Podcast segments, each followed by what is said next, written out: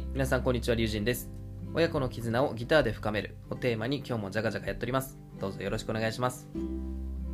今日は価値観マップが親子ギターにつながった話というテーマで話をしていきたいと思います。まずこの放送を聞くとどんな悩みを解決できるのかということですが、えーやりたいことがなくて日々ダラダラと過ごしてしまうとか、あとは優先順位がなかなかつけられないといったお悩みをお持ちの方に、まあ、少しは価値のある話じゃないかなというふうに思います。まあ、各有僕も3年ぐらい前まではそんな感じだったので、まあ過去の僕に向けたメッセージというふうに捉えてもいいんじゃないかなと思います。では早速結論ですが、えーこちらはもう本気で価値観マップを作りましょうというもう本当にシンプルな内容になってます。まあその理由としましては、まあ僕自身がこの価値観マップを作ることで親子ギターというですね、ま、ジャンルを、ね、見つけることができたからということになっています。では、えー具体的に何をやっていくかということを、えー深掘りしていきたいと思いますが、まず参考にした書籍ありますが、これはですね、世界一優しいやりたいことの見つけ方という書籍になります。これもあの概要欄の方にリンク貼っておきますので、気になる方はぜひチェックしてみてください。まあ、この本からの引用になりますけども、本当にやりたいことって何なのってなったら、これは大事なことかける得意なことかける好きなことなんですよね。この3つを掛け合わせた時に、えー本当にやりたいことが見つかりますよということになってます。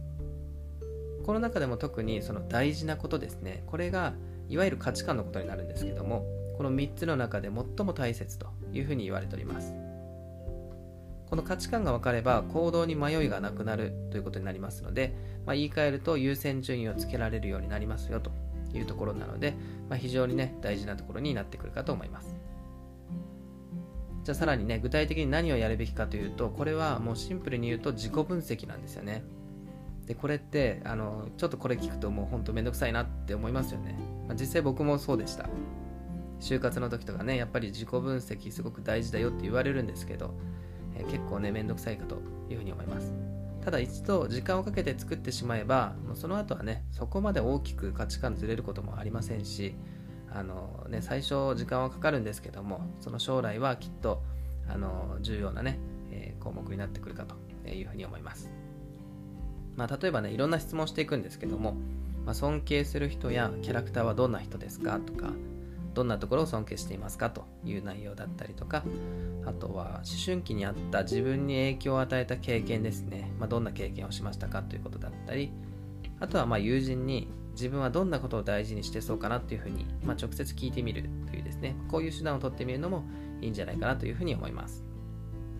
でこれはあの先ほどお伝えした「世界一優しいやりたいことの見つけ方」という本の中に30問とかですね、まあ、それぐらいのワークが載ってます。ですので、まあ、そこの質問に答えていけば、おのずと価値観も見えてくるということになってますので、ぜひそれもね、参考にしてもらえるといいかと思います。まあ、そうして自分が何を大事にしているかっていうのがですね、まあ、明確になってくると、今度はね、それをランキングにしてみるといいかと思います。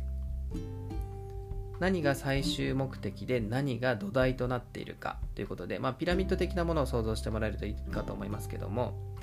まあ、僕の価値観ランキングここで一つお示しておきますが、えーこれですね、えー5位が、えーまあ、正直、まあ、これはね嘘をつかずに生きたいということですね4位が人気いろんな人に好かれたい。3位が影響コントロールしたい。2位が変化バラエティ豊かな人生を送りたい。1位が自由、えー縛られずに思うままに生きたいというですね、まあ、こういうあの構造になってるかなというふうに思います、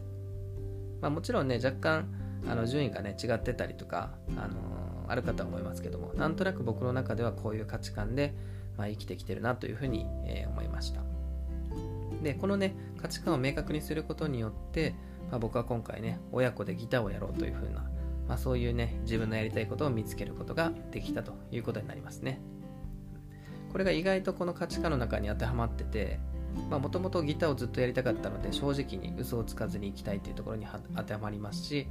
やっぱりねあのせっかくギターをするんだったらあのいろんなところでアウトプットして、えーいろんな人に好かれたいなと思って思ってますし、まあ、子供と一緒にやることでやっぱその影響をね少しでも与えられたらいいなっていうことがあったりとかあとはまあね日々変化していきますよね。変化して特に楽しい人生を送りたいということと自分のねやりたいことをやって縛られずに思うままに生きたい、まあ、こんな価値観があの今回ね親子ギターというものを見つけてくれたんじゃないかなというふうに思います。ですのできっとね何かねあなたもやりたいことが見つかるんじゃないかなと思いますので是非ねあのこれを機会に、えー、価値観マップの作成に取り組んでみてはいかがでしょうかという話でございました。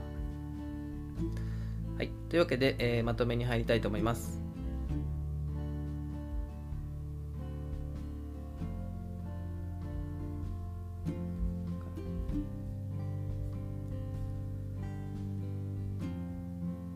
はい。というわけでまとめに入りたいと思います。えー、まとめると、ダラダラした生活。はい。というわけでまとめに入りたいと思います。まとめると、ダラダラした毎日を抜け出したいのであれば、価値観マップを作りましょうということになります。時間はかかりますけども、必ずそれは有意義な時間となりますので、まあ、そこを信じてね、やっていきましょうということです。まあ、人生の羅針盤、コンパスをまずは見つけるということですね。まあ、ここには、ここにはね、時間をかけていいと思います。ですのでね、皆さんもしっかり、えー、これを見つけるために頑張っていきましょうということですね。はい。今日の話はこれで以上となります。まあ、僕のチャンネルではこんな感じで親子の絆をギターで深めるということをテーマに、まあ、ギター初心者ならではの悩みだったりとか、あとはま育児とか教育に関わるコンテンツなんかも継続して配信していきたいなというふうに考えております。Twitter、ラジオ、YouTube、ブログと幅広くやっていきたいと思っておりますので、ぜひ引き続きよろしくお願いします。ということで終わりにしたいと思います。それでは次回の放送でお会いしましょう。バイバイ。